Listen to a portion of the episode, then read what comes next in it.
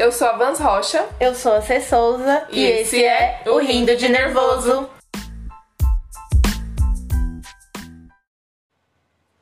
E no episódio de hoje, continuação do Rindo de Nervoso com a maternidade.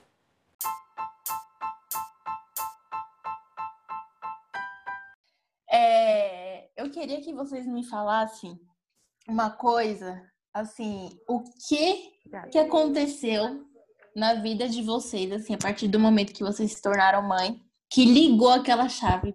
Porra, sou mãe. Tipo, não tem como fugir. Sou mãe, assumo, sei lá, um acontecimento, sei lá, um momento, não sei. O que, que foi que ligou essa chavinha, assim, de, de mãe de vocês? Olha, uma coisa que eu, eu, vou começar, que já me veio na cabeça. Uma coisa que eu percebi, eu sempre tive o sono muito pesado. E não acordava com, com campainha tocando, não acordava com barulho de chuva, nunca acordei com nada. E foi incrível, gente. Depois que o Gustavo nasceu, era ele se mexer no berço, eu acordava. E é assim até hoje. Eu acordo com tudo e eu falo, gente, mas eu tinha um sono tão pesado, né? Podia cair o um mundo e eu não acordava. Gente, já aconteceu de eu, né, na minha na fase da adolescência, juventude, morar com os pais ainda, de o vizinho tá batendo na vizinha, sabe? Todo mundo na rua, aquele muvuca, minha mãe, luz acesa, todo mundo, aquele barulho e eu saber isso no dia seguinte. Então, isso para mim é.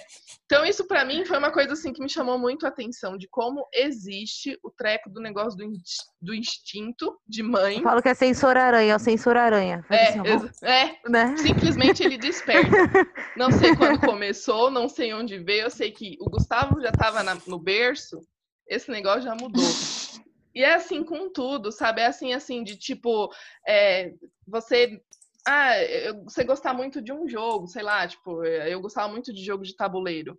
E seu filho é pequeno e você não se interessar por jogar. Tá todo mundo jogando, a família inteira, e você fala, não, mas eu tenho que prestar atenção nele aqui, que ele tá engatinhando aqui no chão. Qualquer coisa que ele pegar aqui, ele vai colocar na boca. Então, é um negócio assim de. E assim, você não fica chateado porque você não tá lá jogando. Você, a sua prioridade é ele ali. Então, é, é um negócio louco, existe e, gente, não sei explicar, sei que existe. O, é o sensor, sensor aranha. O sensor aranha ele ativa na hora certa. Olha, eu acho que uh, a pergunta foi quando deu aquele pan, sou mãe, né? A primeira Isso. vez que eu engravidei, infelizmente, eu, eu tive um aborto espontâneo. E para mim foi uma coisa assim, meio foi uma coisa muito rápida. Eu fiz o exame, ah, meu Deus, estou grávida e tal. Passou duas semanas de sangramento e um aborto. Então, não, nem deu tempo de falar, ah, sou mãe, não sou o que está acontecendo. E aí, um ano depois, não estava tentando engravidar, mas já estava grávida, né? E aí, é, um dia antes de eu descobrir que estava grávida, eu sou uma pessoa muito louca. Eu arrasto os móveis aqui em casa quando eu quero mudar alguma coisa, subir escada. E eu tinha feito muito disso aqui em casa, eu tinha feito uma arrumação aqui. E aí eu fiquei com uma dorzinha, tipo uma cólica, né? E aí no outro dia eu passei mal com um cheiro, e eu não sou de passar mal com cheiro de nada, pode ser o pior cheiro do mundo. Eu falei assim, isso não está legal. Aí eu fui, fiz um exame e tal, porque eu sou muito ansiosa, imagine eu, muito ansiosa. Fui na farmácia, comprei o exame, aí pá, grávida. Naquele momento, eu fiquei tão preocupada por tudo que eu tinha feito no dia anterior, tudo que eu tinha arrastado, tudo que eu tinha levantado, que eu falei, meu Deus. Matei a criança. Eu não sei nem de quanto tempo eu tô grávida, se eu tô grávida, se esse exame me deu falso positivo, não sei o que é, mas eu fiquei numa preocupação. E aí eu senti que aquela preocupação é uma coisa que eu tenho até hoje. Essa preocupação não passa. Entendeu? Você pode estar vivendo férias maravilhosas na Maldivas, mas aí você será que aquela pessoa tá fazendo? Quando você para um pouco, né? Uhum. A cabeça fica ali, você, será que tá bem? Mas será que comeu? Mas será que você fala assim, olha só, olha só, me reencontrando com a minha mãe aqui na minha cabeça, né? Porque a minha mãe até hoje ela é assim, né? Eu já tenho 30 e pouco, meu irmão também, mas ela liga, comeu, tomou café, pegou uma blusa, tá tudo bem, tá indo no médico. Então, Caramba. assim, eu percebo que aquela preocupação, ela não passa nunca. Então, eu tô dormindo, a, o meu instinto, né, meu sensor aranha, ele me avisa que minha filha está descoberta. E a minha mão automaticamente faz assim, ó, pá! É, é uma Hum. coisa muito assim, entendeu? Não dá pra explicar. E ela Então- tava mesmo, né? Você nem precisa abrir E o ela olho. tava descoberta mesmo, eu nem precisei abrir o olho. Então, eu acho que, é, como a Vanessa disse, não tem manual, não tem tutorial no YouTube. Não. E a ser Infelizmente. lógico, tem muitos métodos que ajudam bastante a você educar seus filhos e tal, né? Tem aí os montessorianos que tem dicas pra caramba, mas enfim, é, a sua fórmula, ela é sua. Tanto que o que funciona pra mim não vai funcionar pra você. Né? Exatamente. Você pode estar ensinando pro seu filho. A minha filha está sendo alfabetizada. Eu posso estar ensinando para ela de um jeito, eu vou te passar, seu filho não vai Não vai pegar pegar. jeito nenhum. Na sala dela, minha filha é da, e o filho da mãe estudam na mesma escola. Na sala dela, no dia da primeira reunião, eu fiquei prestando atenção um pouco nas mães, né? Porque ela tinha acabado de sair daquela fase, que é o quê? Né? Tinha soneca, tinha hora da soneca, tinha hora da brincadeira, aí depois tinha soneca de novo. E ela tava indo pra uma escola, eu falei, como é que vai ser, né? Será que já vai ter criança lá alfabetizada e tal? Aí algumas mães falavam assim, meu filho, ele já é alfabetizado, será que ele não vai ficar atrasado se ele ficar nessa sala? Preguiça. com criança que ainda não é alfabetizada e não sei o quê. E aí eu tava lá eu falando assim, nossa, verdade, nossa, eu tô sem palavras. Minha filha é expert em sonecas. É, é eu assim, a minha filha não para de falar um minuto, ela fica andando pela sala o tempo todo. Essa mãe Tem- sou eu. Tô Tem uma séria preguiça. É, se ficar muito tempo na mesma coisa ali com ela, ela começa a ficar com uma preguiça que você não tem noção. E aí eu fiquei um pouco preocupada, só que aí eu vi que a preocupação das mães com o que vai acontecer lá, lá na frente é imensa. Né? Eu não posso ficar me preocupando agora por como ela vai estudar daqui duas semanas. Porque eles vão aprender, eles vão fazer que a gente, quebrar a cara, chorar, não vai entender. Aí a mãe vai ficar do lado, como você não tá entendendo? É, as coisas, algumas coisas se repetem. Então, assim, no meu caso, é a preocupação, né? Que às vezes eu tento dar uma segurada assim e falar, não, peraí, deixa ela ir primeiro, deixa ela ir no escorrega, bater a bunda lá no final pra ela ver que dói, pra ela já ir mais devagar, né? Deixa ela tomar uma coisa gelada pra ela ver que dói a cabeça. Então, assim, É. isso é um pouco torturante. Não, eu, só antes de você falar, Maíra, só eu pegar o gancho do que a Ju falou. É, é engraçado que eu falei no início que o que eu mais tenho sentido falta nessa época de quarentena é de ter o meu momento quando o Gustavo vai para casa do pai, né? Mas o Gustavo vai para casa do pai, gente, essa casa fica um silêncio, fica um vazio, me dá um aperto no coração. Aí eu dá vem aquela Que vontade, tem, vem aquela vontade de chorar. Ai, meu Deus, será que o Gu tá bem? Deixa eu ligar para ele. É um negócio louco, é bizarro. Deixa eu limpar o meu dente aqui, que eu tô um pouco entediada. Não tenho o que fazer se essa criança em casa. É tipo isso. Fazer um peeling, põe uma máscara preta aqui, né? Exatamente, gente. É um negócio bizarro, não dá pra explicar. Você quer se ver livre da criança, mas não deu cinco minutos que a criança saiu do seu alcance, você Um já tá com tédio. sensor. É, você já tá com aquele sensor. Meu de Deus, o que que tá acontecendo? Ó, pra mim foram duas coisas. Vocês vão saber muito bem do que eu estou falando. Porque foi um bagulho que quando eu cheguei no hospital fiz. Botar a mão na barriga pra saber se tá respirando. Primeiro. É, todo Não mundo é? já fez, já. já. Toda noite. Toda noite, pelo menos 50 vezes por dia. Deixa eu ver se essa criança tá Tá respirando. tá respirando, o dormindo. dedo no nariz, assim, pra sentir a É, respiração. sim, pra sentir a barriga levantando. Isso assim, ó.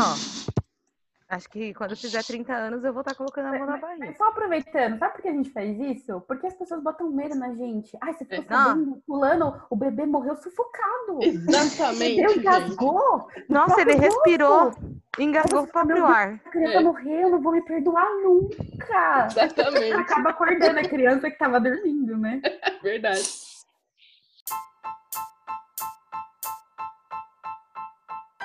E a outra coisa pra mim, gente, foi a amamentação. A amamentação de Jesus amado.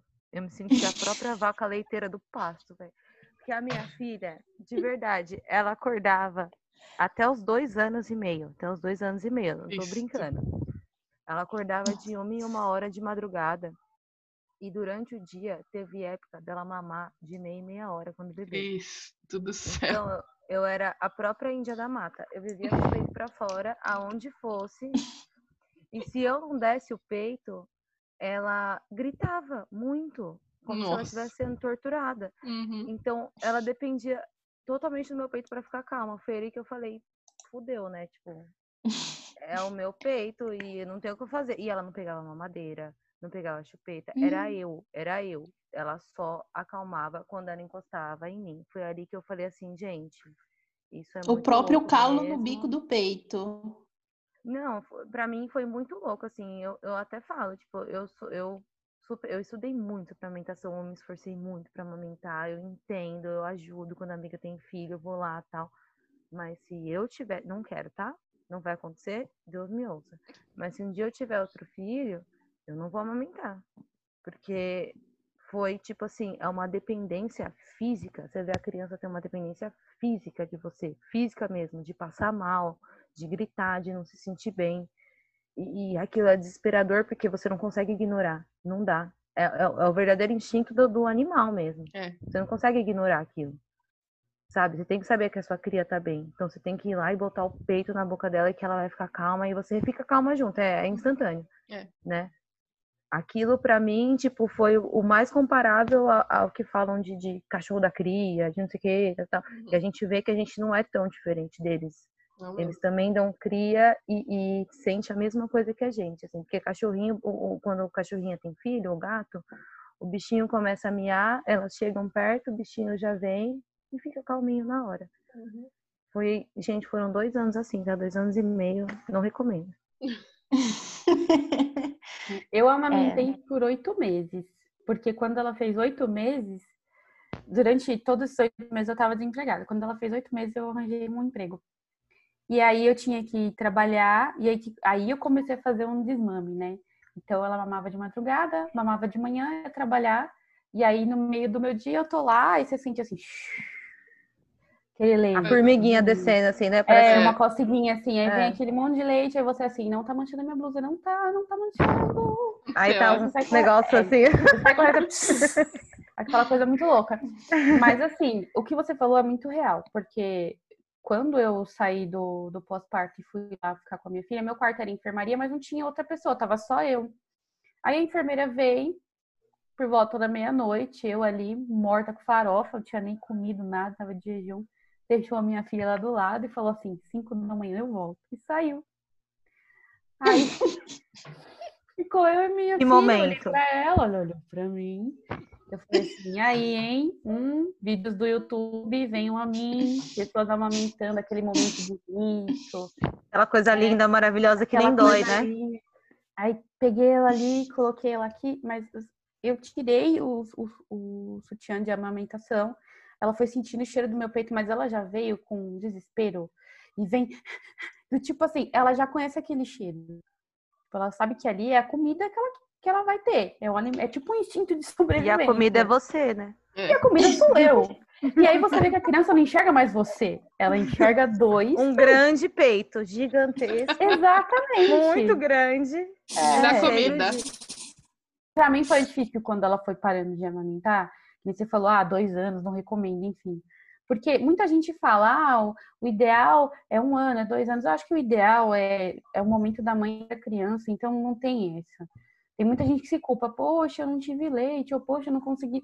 É até onde dá, isso é muito natural. Conforme ela foi mamando menos, porque eu estava trabalhando, lógico, foi produzindo menos leite, né? E aí ela começou a tomar leite normal e foi indo e foi passando. Eu senti falta disso. Porque assim, quem é mãe sabe, você vai dar uma vacina numa criança, chorou, bota no peito. Caiu no chão, chorou, bota no peito. Uhum. Não tá dormindo, bota no peito. Quando isso acaba, nossa, parece que é uma coisa que vai perdendo um pouquinho daquele momento que era de vocês, entendeu? Era uma Você coisa se de sente uma inútil, né? Você fala, nossa, eu não sirvo nem "Poxa, acalmar meu filho. vaca leiteira, eu só me queria. Mas o ideal é o que tem que ser passado, gente. Sim. Eu tenho uma versão que encosta no meu seio até hoje por causa disso. Eu não amamentaria Sim. outra criança e eu falo isso numa boa. assim. Mas é Pra isso, foi vê. ótimo, mas eu não amamentaria outra criança. Isso é um, respe... é um limite meu que eu respeito. Isso, é. As outras mães têm que ser respeitadas também. Tipo, Sim. teve que trabalhar, sentiu aversão, porque isso acontece. Tem Acontece. mulher que Acontece. sente aversão de amamentar. Uhum. Gente, demorou, sabe? É. Isso é uma fase que vai passar, vão vir outras muito mais difíceis. Tipo. Não, mas você vê que é os dois lados aqui, né? Você amamentou até os dois anos e meio. E eu amamentei até o sexto mês só também, porque eu tive que voltar a trabalhar. Ele tinha cinco meses de idade, então eu já tive que começar a introduzir fórmula, já tive que começar a introduzir fruta, e aí, ao sexto mês, já tive que começar a introduzir papinha. É, eu e minha mãe, né? Porque minha mãe cuidou dele depois que eu voltei a trabalhar. E a mesma coisa, e aí o neném não, não suga mais, o leite vai perdendo, e foi o que eu senti a, a mesma situação que, que a Ju passou, eu passei. Eu fiquei, tipo, não sirvo nem para me alimentar meu filho mais. Quando eu cheguei em casa uma vez que eu pus no peito e ele cuspiu, e eu pus de novo, ele cuspiu, eu pus de novo, ele cuspiu. Nossa, aquilo me deu um aperto, me deu um. Ai, meu Deus, porque o começo da amamentação é muito difícil, dói muito. É, você é. sente. É, parece que é, tá queima, o seu peito queima. Queima, parece que tem uma labareda de fogo queimando o bico do seu Calma, peito. Cecília. Calma. Isso passa. É. Fora a fome, a fome que parece que abre um buraco negro no seu é. estômago e você não pode comer, que está com a criança no peito, você não pode tomar banho, que a criança não fazer peito, nada. É. Você não faz nada, você é um zumbi. E aí, é, depois de um tempo que o peito já está acostumado, que você já pegou o jeito da criança, que a criança já aprendeu a sugar, aquilo é um momento dos dois. Aquilo é um Sim. momento de calma, de paz, de tranquilidade, de carinho, de você sente a mãozinha dele passando em você, você sente, né, o carinho dele, ele vai crescendo, ele começa a te olhar, te perceber, ele olha, ele tá no peito, ele olha no seu olho. Então é um momento que é, quando as mães falam que é mágico, é mágico em alguns momentos. É, no, no, início é difícil, para desmamar é difícil, mas no momento da amamentação é um momento muito gostoso. Então quando esse momento precisa ser interrompido, não por conta da criança ou por conta de outros fatores, isso deixa a mãe um pouco chateada, assim, isso aconteceu comigo mas é, foi necessário. E na época, o que aconteceu? É, ele não pegou chupeta, né? Até o sexto mês ele não pegou chupeta, mas depois do sexto mês ele pegou chupeta, porque ele já não tinha mais. E eu não tava lá, uhum. né? Então não tinha o meu cheiro, não tinha o meu peito, não tinha nada. Ou era mamadeira, ou se você quiser, tem um, uma chupetinha de consolo. E aí ele, ele ficou com chupeta até os três anos de idade. E, era, e aí era a calma dele. E aí não tinha mais essa de, ah, deixa eu dar o peito pra camar. Não, não tinha. Eu dava Eles sentem pra prazer ele. na boca. É. é, é o primeiro Essa prazer fase é a do ser fase humano oral, é... né? Oral, exatamente. Mas É. posso falar, o que é mais difícil de tudo isso do que parar de amamentar é culpa. É mais É. difícil do que parar de amamentar, é mais difícil do que voltar a trabalhar, é mais difícil do que amamentar muito Esse tempo. era o outro nem ponto Todo que eu mundo ia olhava pra minha cara falava que, que, que eu amamentava a criança em pé e falava que absurdo, a pessoa, o pessoal me olhava torto na rua. Mais difícil que tudo isso é a culpa, porque é o que eu vol- voltando ao que eu falei, nunca é o suficiente. Se você amamenta até os dois anos, tá mimando a criança. Se você para de amamentar aos seis meses, você não alimentou direito, você é uma mãe relapsa, que você parou de amamentar seu filho, meu Deus, que mãe horrorosa você é. Mais difícil que tudo isso é a culpa. Isso não é uma coisa que vem da gente, é uma coisa que é jogada em cima da gente. Por É. parente, por marido, por- é por todo mundo. Porque É. todo mundo tem o ideal certo do que é ser mãe, mas ninguém tá lá na pele, entendeu? Exatamente. É muito complicado. E é uma coisa que eu sempre falo para as minhas amigas. Eu falo assim, ó, você vai ouvir muita merda. Quando com recém-nascido, eu falo, mano, você vai ouvir muita merda, você vai chorar, você vai se culpar, você vai querer devolver pra barriga, você vai falar que você não é mãe o suficiente. Só que é o seguinte, todo mundo tem opinião perfeita. Todo mundo tem. E quando você vai seguir, nunca vai dar certo pra você. Só na cabeça deles dá certo, porque pra eles deu certo. Mas pra você talvez não dê. E tá tudo bem. Você tem Uhum. que fazer do seu jeito, sabe? É, é o seu jeito como Culpa. da criança. É ponto final, é isso aí. Culpa é um negócio que te engole, cara. Engole, Principalmente engole. em relação à criança, ser responsável por um outro ser humano, isso te engole. Sim. E e é isso, é, é um negócio que eu bato do, do- do- da maternidade não perfeita. Porque assim, todo mundo sabe. Ó, vocês têm amiga sem filho. Ah, porque eu, Uhum. quando eu tiver um filho, meu filho nunca vai fazer isso. Eu É a primeira frase que eu parei de Uhum. falar. Eu falo, Quando eu- uhum, seu filho nunca vai fazer isso, tá Você bom. não sabe de nada, inocente. Fala, cospe pra cima que vai cair bem no meio da sua testa. Não. A sua testa, exatamente. Bem Olha, no meinho aqui, eu- ó.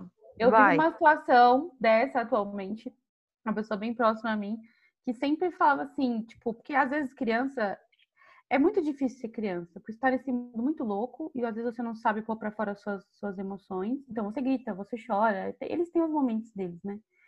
E aí, às vezes, a pessoa via essas situações, e sabe quando você vê que a pessoa com aquela cara de quando tiver um filho, não vai ser assim. E hoje a pessoa Uhum. está vendo que não é assim. Né? Nunca é. Aí você tem que ter muito amor, muito carinho pra acalmar uma criança, conversar com ela, entender o que tá acontecendo. Às vezes você não vai ter amor, não vai ter carinho, vai falar, cala a boca, pelo amor de Deus. Então, assim, cada dia vai ser um dia. Então, isso aconteceu comigo também. Porque quando a gente tá grávida, a gente, que nem você falou, você teve aí é, dois anos de maternidade perfeita, né? A gente fala assim, meu filho. Não foi perfeita, é mentira. Ironia. Abre aspas, pra quem vai estar no áudio, a gente abre uma aspa. Então, assim, ah, não vou dar isso pra comer, não vai assistir aquilo, não vai em tal lugar, não vai usar tal. Tem uma hora que as coisas vão se encaminhando, foge do seu controle. Foge do seu controle. Ai, não vou dar chupeta, porque chupeta vai Nossa, entortar os dentes que da criança. Minha filha, olha que a criança começa a fazer seu peito de chupeta. Eu tirei a minha do E peito criança- da chupeta, todo mundo ficou assim, ó. Hum, eu falei, gente, deixa ela É. quieta, isso aí, deixa ela Deixa ela chupar a ser chupeta pra ela feliz. ficar calminha. Exatamente. Tá Ah, mas a chupeta vai causar. Eu falei assim: olha a chupeta aqui. Nem liguei. Quando chegou a época dela, ela largou. Ela largou, exatamente. Agora, esse é o, é o problema das pessoas, né? Olhar muito e ter as suas impressões e achar que aquilo tá certo. Que nem a gente tá falando aqui quase uma hora e pouco sobre maternidade. A Cília vai ter as impressões dela. Ela vai olhar e vai ver o que cada um tá falando. Mas quando você engravida, cara, é uma coisa totalmente diferente. Fora que, eu não sei, mas eu ficava num, num instinto de mãe, quando é bebê, que você não quer que ninguém dê nenhuma opinião. A pessoa chega, se a pessoa vem com jeitinho, você até, ah, legal, beleza, senta lá, Cláudia. Mas sempre tem alguém que vem e fala assim, não, não pode dar chá. Aí outro vem, não, tem que dar chá. Ai, não Uhum. pode dar, dar isso. Não, tem que dar isso. Meu Deus, você fez isso. Gente, esse negócio é muito engraçado, porque na época da minha avó, é, era chá e minha avó criou 10 crianças, não tinha essa de botar no peito, gente, era leite de Sobrevivente, vaca. né? Criou 10 Aham. sobreviventes. Exatamente. Minha mãe era assim comigo. É, era leite de vaca. Minha mãe foi alimentada com leite de vaca, leite de cabra. E dane-se. Então não tinha essa. E aí, é, aí se percebe a, a, a, a, a- a tentativa de influência delas, né? Da avó, da mãe, que ainda quando Gustavo nasceu, minha avó ainda era viva. Então, o que, que aconteceu com o umbigo desse menino, gente? Levou 17 dias para cair. Porque no hospital falava que caía com 5 dias. Aqui não nem sinal de que o, o treco ia mexer, passando álcool 70, aquele negócio bonitinho. Chegou no décimo dia, minha mãe tava num desespero de esse menino pegar uma infecção, esse umbigo não cai, eu vou chamar minha mãe. Aí minha, minha mãe chamou, chamou minha avó. Minha avó veio e passou três dias aqui. Não, porque na minha época a gente fazia era com fumo. Pois minha avó foi, trouxe o fumo, macetou o fumo, tacou no umbigo desse menino. Em dois dias o umbigo caiu. Aí minha mãe, tá vendo? Aí os médicos falam, não pode usar. Mas olha ali, ó. Se mãe não vem aqui pra fazer o negócio, o umbigo desse menino não tinha caído ainda. E o meu ex ficava assim. Morreu, "Meu Deus do Morreu, céu." não morreu. Morreu, o umbigo caiu, tá perfeito, lindo, maravilhoso. Mas o meu ex ficava, nisso, você vai deixar botar esse negócio no umbigo desse menino? Porque na, nessa altura do campeonato, eu, eu já estava no desespero da minha mãe. Falei, pronto, o vai morrer, porque no umbigo não Eu pedi minha avó também. E aí eu, eu- a minha avó chegou em casa, aí ela ficou uma semana comigo. E aí todo dia eu ia e lavava o cabelo e ela ficava olhando pra mim assim. Aí ela, ai, fia, Você não tá de quarentena, fia? época. qu- É, ela falava, Teve, na minha época, quarentena era 40 dias sem lavar o cabelo. Eu Eu- falei, vó, Pelo se eu amor ficar de 40 Deus. dias sem lavar meu cabelo, dá pra fritar três ovos. Não dá. Não Aí dá. ela falou assim, mas é normal isso hoje, né? É. Pode lavar. Eu falei, vó, sempre pode. Aí você vê aquele choque de cultura, né? Tipo, É. porra, você não pode lavar seu cabelo, velho. De onde que eles tiraram isso? Vai chegar a mula sem cabeça e roubar seu filho. não, não é assim, gente. Igual a loira do banheiro, alguma coisa assim. Alguma coisa assim. Exatamente. É aquele choque de cultura, mas assim, posso te falar, é- é, esses julgamentos de mãe e vó são sempre os que mais doem, porque a gente se admira, tipo, a gente se espelha muito nelas, né? Oh, com certeza. aí, quando, isso. você, quando elas vêm e falam que você tá errada, tipo, é, Nossa. é barra pesada, assim, ó. Nossa, É dói. Dói. né? Fala, você tá fazendo tudo errado, menina! Não é assim Nossa. que se faz! É, é. Você quer se jogar, né? Você fala, mano, que mulher que eu sou, que mãe que eu sou, sou a pior pessoa do universo. Não consigo nem ser igual a minha mãe, que eu tenho raiva às vezes. Pois é. É, né? É complicado. Mas acho que o gente, pior nem isso. O pior é quando você já tá se sentindo mal, aí você faz alguma coisa pra criança, ela olha e fala assim: "Ah, queria tanto que a vovó tivesse aqui. Ai, isso, Ah, ó, não. aqui, ó. Aí você olha Tô assim e fala assim, eu também, mas não posso admitir. Pra mim é quando fala, meu pai é mais legal que você. Eu já faço o olhar da Rochelle, do Todo Mundo Odeia o Cris, já faço assim. hum, O quê? quê? Seu pai é mais legal? Seu pai é um banana. É desse Mas jeito. sabe, É que eu não que- sei vocês, mas aqui sobra pra mim da bronca. Eu sou Ah, a Eu sou a é. chata, eu sou a Eu sou- insuportável. Eu sou, é, essa sou eu. Na Mas- fábula da família, a minha mãe é a rainha, eu sou a bruxa e o pai é o príncipe. E eu é a Nossa. princesa, eu sou a bruxa. Ela fala, É minha mãe é a bruxa, meu pai é o príncipe, minha avó é a rainha e eu sou a princesa. Ela já sacou o negócio. Mas é que eu não sei. É, eu acho que também esse instinto materno ele é muito forte, né? No sentido de você conseguir ter mais paciência, de você conseguir ter mais é, desenvoltura com a criança, né? Homem não tem certos, é, sabe, é, como posso dizer, certos feelings. Homem é homem. Homem é homem. Então, assim, tá um frio de 10 graus lá fora, Regata. vai sair de. Ah, mas tem sol. Vai colocar uma bermuda, camiseta, vai. Você trouxe blusa? Não, não trouxe. E a água dele? Ah, não trouxe. Ah, Eu mas já eu- pensando no nariz escorrendo, já Tem. assim, ó. você já tá, meu Noite Deus do céu, inteira. o moleque vai ficar com 38 de febre, o que, que eu vou fazer? Então, assim, eles não têm. Então, e quem acaba... vai ficar acordado? É, E quem vai ficar acordado cuidando? É o Pois pai? é, é o pai? Não, não é.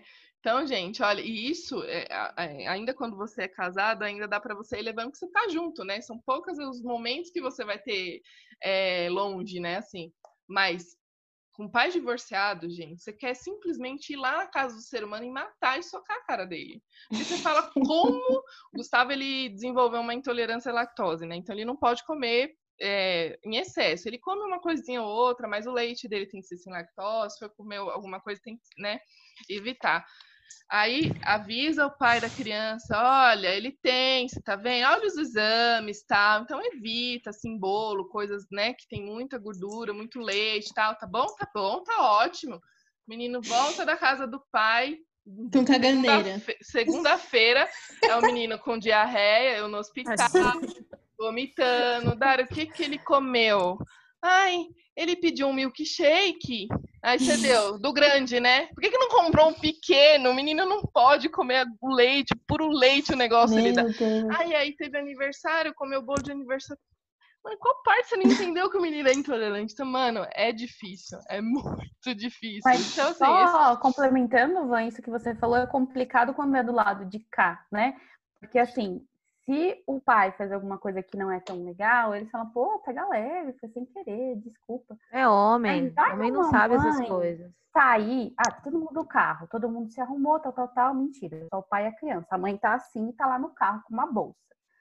Aí você esqueceu o quê? Sei lá, leite em pó, whatever. Como você esqueceu o leite da criança? É Eu o seu filho. o Vai morrer de fome hoje mesmo. É.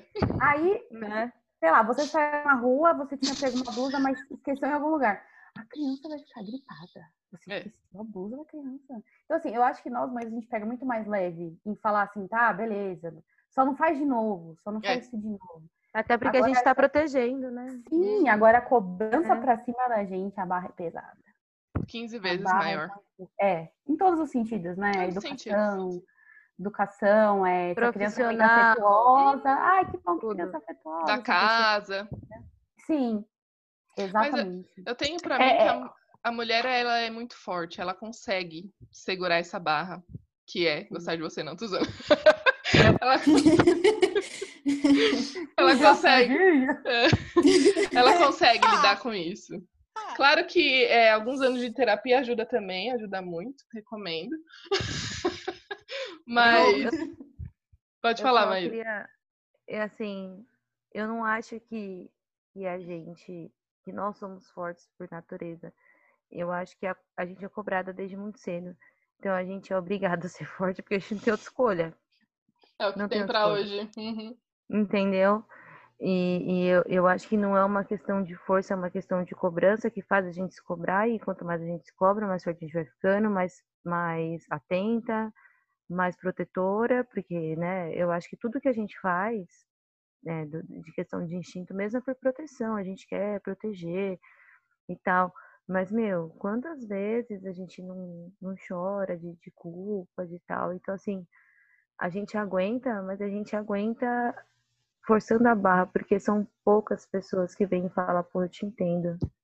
Imagina, deve, deve, tipo, deve estar tá sendo foda pra você. Você quer sentar e conversar? Eu acho que não tem que ser tudo nas suas costas, não. Sabe? É. O que, que você quer? O que, que, que você gostaria que mudasse? Como que a gente pode né, mudar isso para você, fazer você se sentir mais confortável? São pouquíssimas pessoas que fazem isso. Se tem, né? Se tem, tem, ainda. Que, que assim, é, que é o próximo tópico, né? Porque já vou né, é. entrar aqui na conclusão do, do, do, do pod.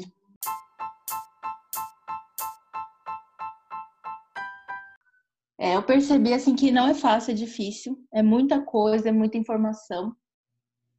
E já entrando no segundo ponto de finalizar, que é quando a gente dá uma dica, né? A gente sempre dá um toque é, relacionado com um tema. E eu não sou mãe, gente, mas assim, eu escuto um podcast, que eu sou a louca do podcast, né? É, que se chama Calcinha Larga. Ele é recente, mas o, os programas eles foram gravados anteriormente. E eu já tinha ouvido falar isso, até passei para a Van, para outras amigas minhas que são mães solteiras, que é a rede de apoio. Poucas, poucas meninas. Eu, eu falo mais meninas porque no caso da Júlia é casada, tem um marido, você também, Maíra, tem um marido. Mas tem gente que é sozinha, sabe? E não tem uma A grande pessoa... maioria. É, a grande maioria é sozinha e, tipo, chega uma pessoa, fica julgando a, a, a mãe, ai, que a mãe faz isso, que a mãe cuida. Meu, não quero que você jogue. Lava uma louça para mim, pelo amor de Deus.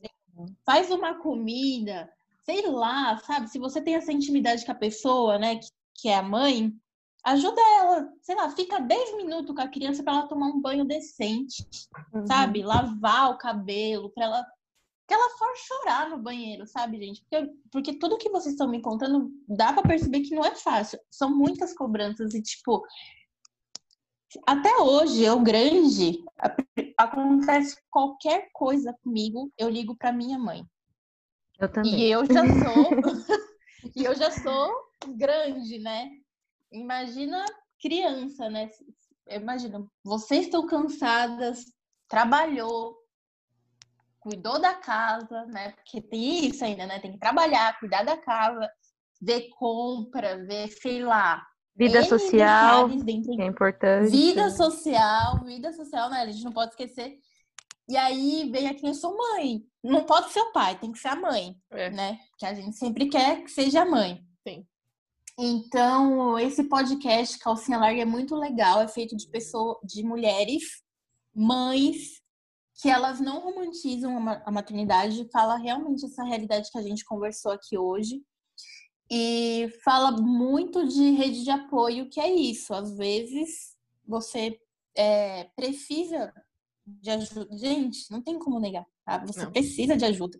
Ninguém consegue fazer tudo sozinho, não é possível. A gente, sem filho, não consegue, imagina com filho. E tem gente que tem mais de um filho, né? É. E aí, já abrindo parênteses, eu quero que vocês indiquem alguma coisa aí relacionada com maternidade, é, é, para criança, o que as crianças podem fazer aí na pandemia, em casa. Uhum. É, vou começar por mim, eu vou indicar uma, uma nova descoberta minha. É, vou indicar o Instagram, se caso vocês não conheçam, né? Porque eu vi que ela já tem bastante seguidores no Instagram. Provavelmente eu era a única que não conhecia. É, o nome dela é Dani Lessa. Ela é esteticista e nutricionista, se não me engano. E ela dá algumas dicas. É, ela é casada, tem filhos, e ela dá muitas dicas de estética, de, de exercício, de atividade, de alimentação. Tudo baseado em coisas que você tem em casa. Então, ela dá uma, uma máscara esfoliante com borra de café, é, uma máscara é, de argila verde, que é fácil de encontrar, coisas muito baratinhas, porque uma coisa que a gente acaba esquecendo quando a gente se torna mãe é de cuidar da gente, né? Aí você vai ver um creme para o rosto que custa 100 reais. Aí seu filho tá precisando de calça de moletom. Aí você vai fazer o quê? Você vai comprar o creme ou a calça do moletom? Você vai comprar a calça de moletom. Eu, pelo menos, eu, eu me sinto muito culpada quando eu compro algo para mim, sabendo que o Gustavo tava precisando de algo muito mais importante, entre aspas, né? Então, eu acho que é válido a gente levar essas dicas, porque a gente não pode esquecer da gente também. A gente tem que se cuidar, a gente precisa do nosso momento, precisa estar com skincare em dia, como diz a Cecília. Então, essas, é, as dicas dela é muito boa. Então, o arroba dela é Mamãe Fit do Dudu. Eu acho muito legal, então fica a dica para as mamães, para todo mundo. E não só mamães, para mulher em geral. É, é uma dica, é, são coisinhas muito legais. Posso indicar? Pode, pode. Eu indico um livro que se chama. É, deixa eu. É uma. Lembrei. Um Amor Conquistado, o mito do amor materno. Fala, é um, é um livro antigo, a escritora chama Elizabeth Badinter. É um livro um pouco antigo, que fala sobre tudo isso que a gente estava conversando, sobre a imposição da sociedade, sobre o que é ser mãe, sobre é, a perfeição.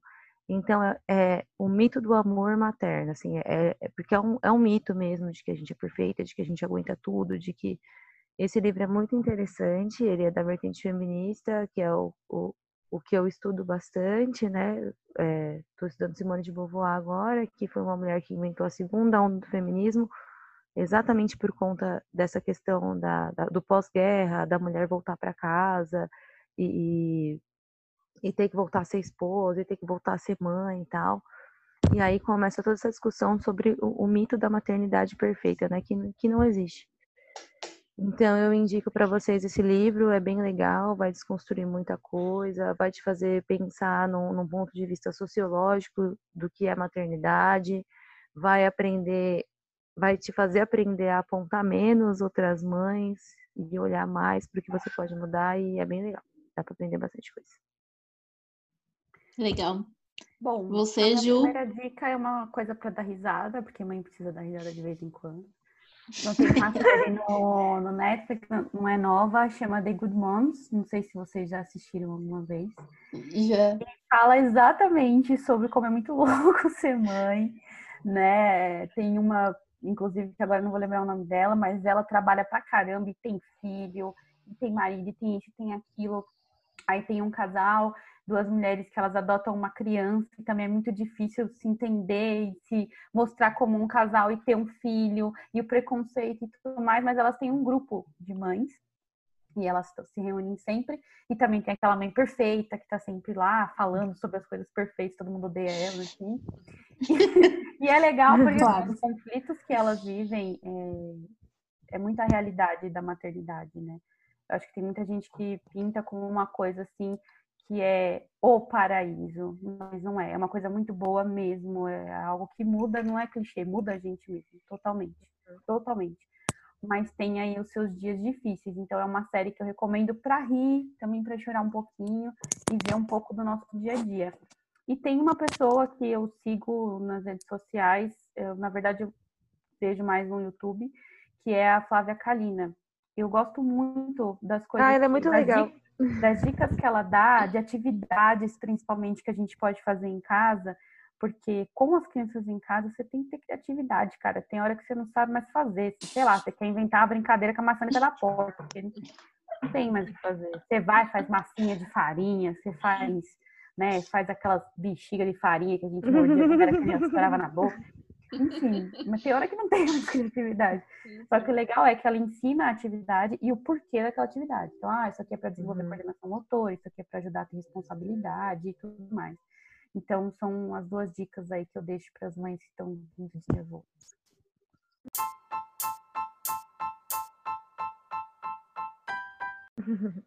Legal. Ai, que legal, gente. Eu amei. Eu amei, meninas. Também. De verdade, Também. foi a nossa primeira experiência convidando pessoas e, né, Van? É Perfeito, verdade. né? Perfeito, muito bom. vai ter que repetir de novo esse, esse, esse encontro. Com novos temas.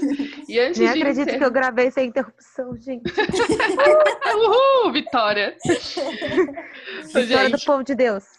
E antes de encerrar e de, de nós nos despedirmos, eu queria ler uma frase de um livro que eu, que eu já li, é, do Fabrício Capinejar, já até indiquei em outro podcast, um outro livro dele. Esse, na verdade, é o Família é Tudo. Ele fala um, um, um finalzinho de uma das crônicas que ele, que ele cita, é o seguinte: ser mãe não é padecer no paraíso, é atravessar o inferno sozinha com o filho no colo. Essa frase é muito impactante. Quando eu a li a primeira vez, eu falei, eu vou fazer um quadro com essa frase, porque é exatamente isso. Dizem que ser mãe é padecer no paraíso, mas é mais do que isso. É você conseguir enfrentar enormes dificuldades e estar tá com seu filho no colo. Eu acho que essa é, é a frase mais é, verdadeira no sentido da maternidade que a gente possa de, né, colocar em palavras, né, o que a maternidade representa. Então, eu queria encerrar com essa frase. E acho que é isso, né, Cê? É isso, temos um programa. Gente, muito obrigada. Eu gostei muito, foi muito legal, muito enriquecedor. E eu Obrigada é pelo é convite, viu? Eu que agradeço por ter chamado. Desculpa se eu falei demais. Imagina. então é isso, gente. Muito obrigada por todos que ouviram. Muito obrigada às nossas convidadas. E um abraço para todo mundo. Beijo. Tchau, Obrigada, meninas. Tchau. Tchau. Obrigada tchau, pelo gente. convite, gente. Tchau.